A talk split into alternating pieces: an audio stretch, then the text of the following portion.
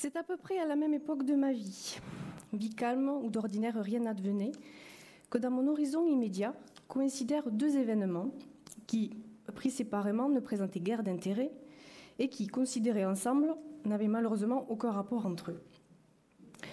Je venais en effet de prendre la décision d'apprendre à conduire, et j'avais à peine commencé de m'habituer à cette idée qu'une nouvelle me parvint par courrier.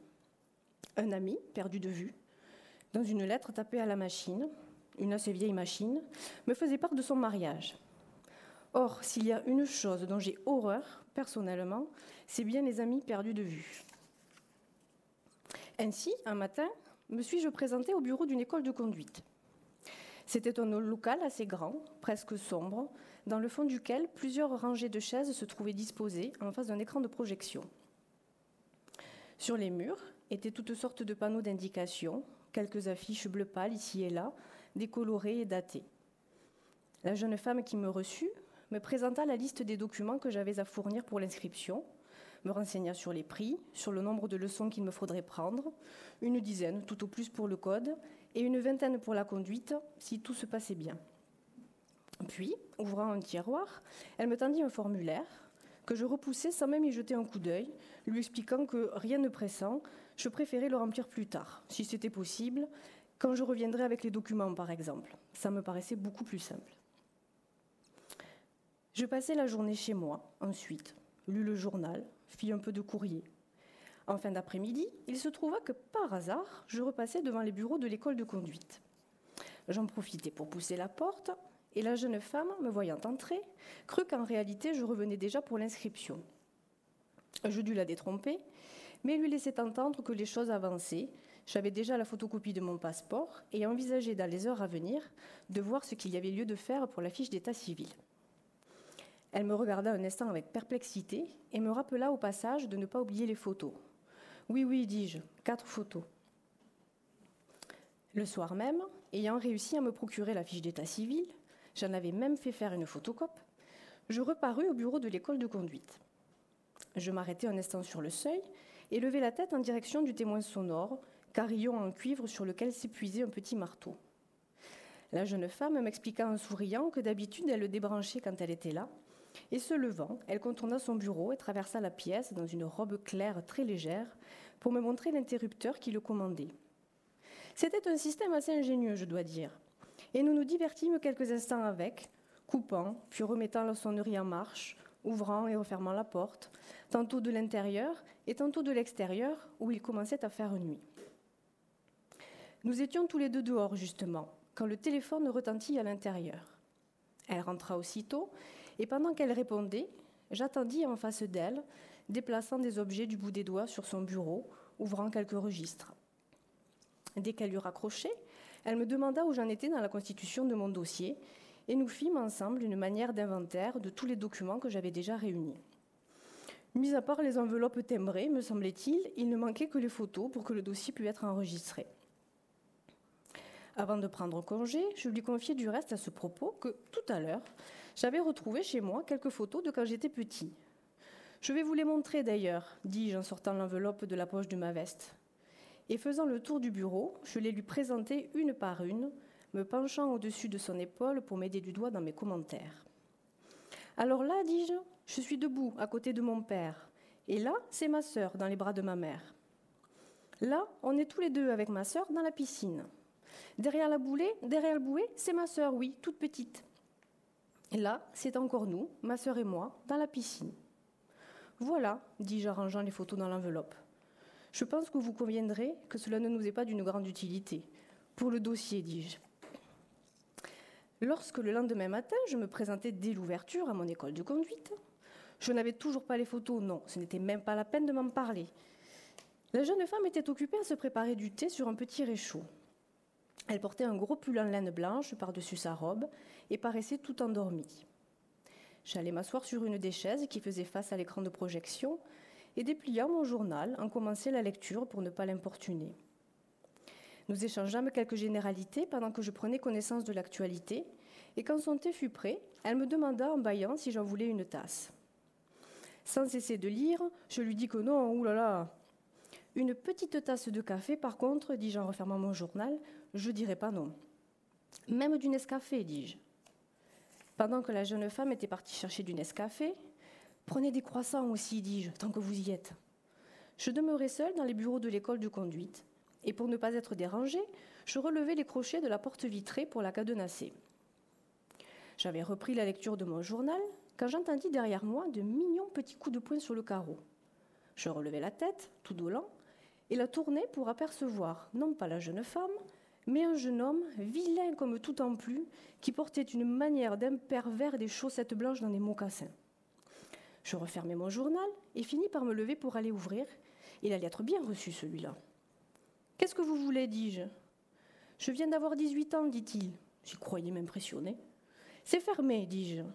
Mais je suis déjà venu hier, ajouta-t-il. Je voudrais juste déposer le dossier. Ne soyez pas buté, voyons, dis-je en baissant doucement les paupières.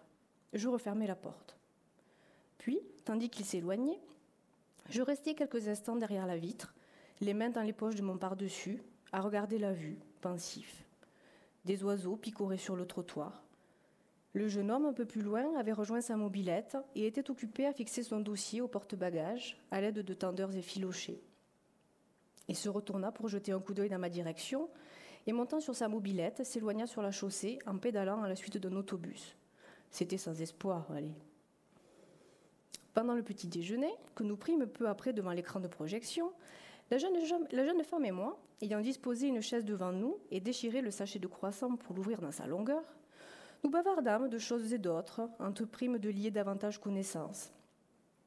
Assise à côté de moi, les jambes croisées, elle avait relevé les manches de son gros pull et se massait nonchalamment un bras, la tête baissée, toujours aussi endormie. Nous parlions de tout et de rien, tranquillement, buvant de temps à autre une longue gorgée. Puis, tandis qu'elle commençait à débarrasser, je rassemblais dans le creux de ma main les miettes dispersées sur la chaise, et comme elle me demandait ce que je comptais faire aujourd'hui, je lui dis que j'allais sans doute essayer de m'occuper des photos. Elle avait repris place derrière son bureau et occupée à classer quelques, papiers, me dit en baillant qu'à ce rythme-là, je n'arriverais jamais à constituer le dossier.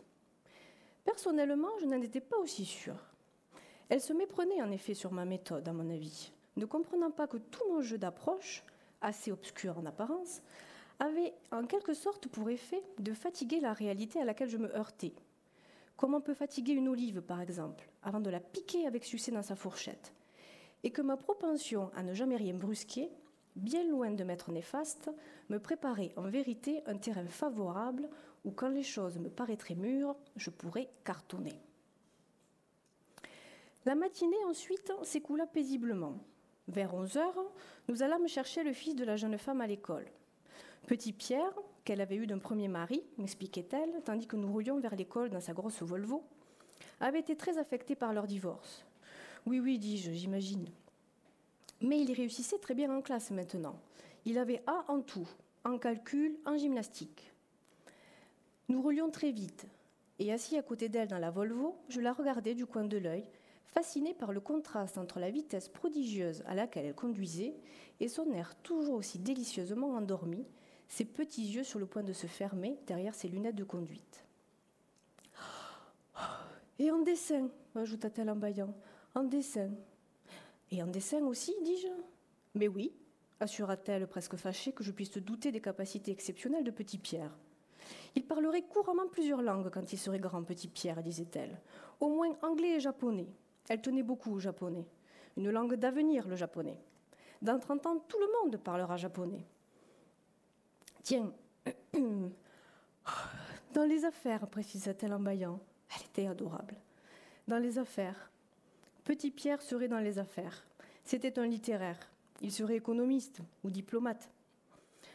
En attendant, il avait un anorak rouge et un passe-montagne, et nous le regardions tout attendri derrière les grilles de l'école.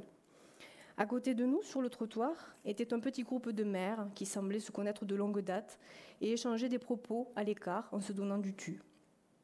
Nous passâmes les grilles de l'école et je restai près de la porte, laissant la jeune femme s'aventurer dans la cour. Je n'étais pas très à l'aise dans cette cour de récréation où je ne connaissais personne, et je fis quelques, quelques pas, mine de rien, le long des grilles, tandis que la jeune femme s'entretenait sous le préau avec l'institutrice de Petit Pierre. Je finis par aller les rejoindre, et l'institutrice, tout en continuant à parler, inclina la tête à mon adresse et je la saluai de la tête en réponse en me croisant les bras sur la poitrine. Elle nous entretenait de la scolarité de petit Pierre, qui réussissait très bien dans certaines matières, disait-elle, mais qui n'était pas très sage en classe. Elle était au regret de devoir nous le dire. Et très vite, estimant sans doute que ses propos seraient mieux entendus par le père, elle continua de parler en s'adressant à moi, et je l'écoutais d'un air préoccupé, en hochant lentement la tête. Oui, oui, je comprends, dis-je, je comprends. Admettant très bien qu'un petit margouillat aussi turbulent put nuire à la sérénité de sa classe. Dans les jours qui suivirent, je dus faire un bref déplacement à Milan. Je passai là deux journées interminables, si je me souviens bien, où entre deux rendez-vous, j'occupais mon temps à parcourir la ville à la recherche de journaux anglais et français, que je lisais à peu près intégralement dans divers parcs, passant de banc en banc pour suivre la progression du soleil. Un rayon capricieux venait me chatouiller agréablement la narine, tandis que je feuilletais tranquillement le journal en éternuant sur mon banc, ma narine concevant en effet cette petite allergie réjouissante au contact des premiers rayons du soleil.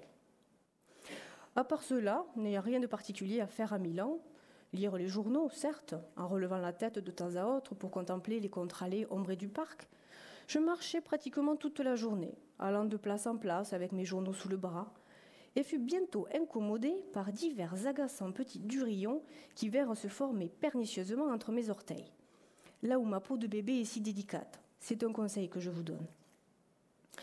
J'en vins bien vite à marcher d'une allure plus incertaine du reste, comme raide et rechignante, et me trouvais bien malheureux au bout du compte. Autant ma chaussure et ma chaussette à la première occasion pour constater les dégâts lors d'une attente prolongée à un feu rouge. Lorsque le feu passa au vert, plutôt que de m'élancer d'un bel élan à cloche-pied à travers la chaussée, je remis ma chaussette en me maintenant en équilibre sur une jambe et tandis que sur le point de tomber par terre, je sautillais sur place sur le trottoir pour garder un semblant d'équilibre, je me trouvais en présence d'un de mes hôtes à Milan, il Signore Gambini, celui-là même qui, l'avant-veille au soir, était venu m'accueillir à l'aéroport et m'avait ensuite conduit en voiture à l'hôtel. Un homme charmant du reste, qui le soir de mon arrivée, après m'avoir installé dans ma chambre, m'avait convié, à venir boire un whisky avec lui au bar international de l'hôtel, afin de me remettre divers documents ainsi qu'un plan de la ville édité dans une petite brochure qu'il avait soigneusement annoté pour me faciliter la visite des différents musées de la ville. Et qui, là encore, pendant que je remettais ma chaussure avec difficulté, s'inquiéta avec une extrême amabilité de savoir s'il pouvait m'être utile en quoi que ce soit. Un pédicure Oh oui m'écriai-je en lui prenant le bras. Le cabinet de pédicure où me conduisit il signore Gambini, nous y allâmes en taxi, était un établissement des plus élégants, où les clients disposaient de petites cabines individuelles ouvertes sur un salon cossu, qui tenait lieu de salle d'attente et où, autour d'une table basse, sur laquelle reposaient divers périodiques, étaient disposés quelques canapés. Il signore Gambini y avait ses habitudes apparemment, car il réussit à m'obtenir un rendez-vous immédiatement, et tandis qu'il nous commandait des Campari, je fis quelques pas dans la salle d'attente, en m'attardant devant quelques marines démoralisantes qui décoraient la pièce. Une jeune femme vint me chercher bientôt, qui me fit entrer dans une petite cabine et m'invita à me déchausser. Tout est doux, dis-je, en montrant mes chaussures. Bon. J'ôtai mes chaussures et mes longues chaussettes, que je rangeais avec soin contre le mur, et tandis qu'elle prenait place sur un tabouret, je m'assis en face d'elle et lovai délicieusement mon talon entre ses cuisses dans le petit nid douillet et malléable d'une serviette éponge des plus moelleuses.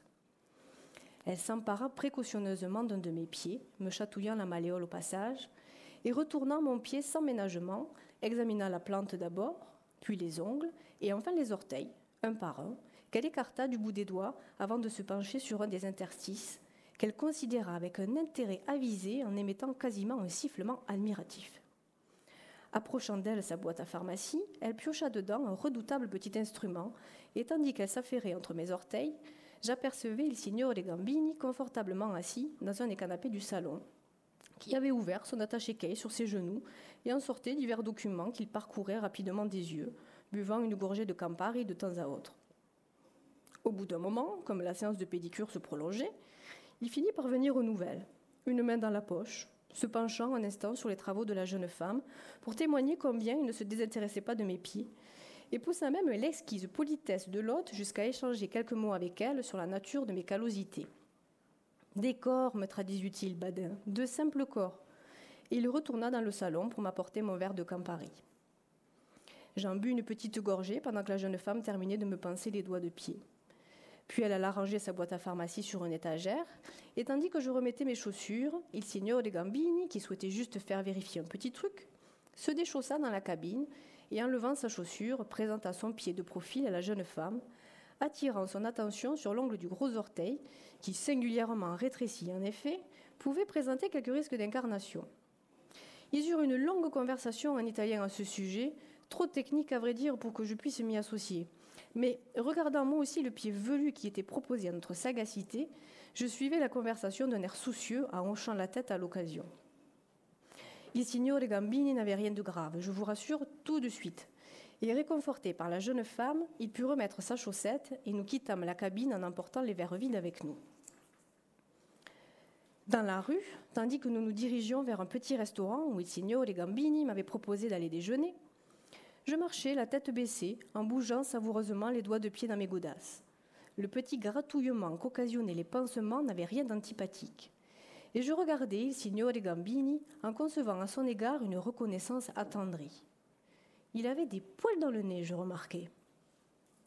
Arrivé au restaurant, nous fûmes accueillis par un serveur qui nous donna du dottore avant de nous introduire dans une courette retirée, protégée des regards extérieurs par des rangées de canis avec un faux toit en grillage sur lequel s'épanouissait une végétation généreuse de lierre sauvage. Un rayon de soleil, ça et là, chatoyait sur les nappes au gré du vent qui balançait doucement les feuilles. On nous avait apporté des olives dans une soucoupe et deux autres Campari. Et tandis qu'il signore des Gambini m'entretenait de la conférence à laquelle nous avions assisté la veille, ouvrant régulièrement son attaché case pour sortir quelques documents, il picorait des olives à l'occasion qu'il envoyait en l'air pour les gober au vol. Il y avait comme de légers relâchements dans son discours, évidemment, à chaque fois qu'il s'interrompait pour en réceptionner une. Mais ne perdant pas le fil pour autant, il enchaînait immédiatement en posant les deux coudes sur la table et poursuivait ses explications en recrachant discrètement le noyau dans la paume de sa main. J'avais pris une olive dans la soucoupe, pour ma part, une seule olive, que j'avais posée dans mon assiette et que je regardais pensivement en l'écoutant, la travaillant lentement avec le dos de ma fourchette. Pour plus de confort, j'avais également retiré mes chaussures sous la table et frotté doucement mes pieds en chaussettes l'un contre l'autre. Je n'écoutais plus les propos des signori Gambini que d'une oreille distraite du reste, et concentrant toute mon attention sur l'olive que je continuais de fatiguer nonchalamment dans mon assiette. Lui imprimant de petites pressions régulières avec le dos de ma fourchette, je sentais presque physiquement la résistance de l'olive s'amenuiser. Bientôt, à peu près au moment où il signore les Gambini se tut pour s'intéresser à ce que je faisais, l'olive me parut à point, et je la piquai d'un petit coup sec dans ma fourchette. Puis, la regardant distraitement ainsi plantée, je tournai lentement la fourchette devant moi et délicatement l'accueillis entre mes lèvres.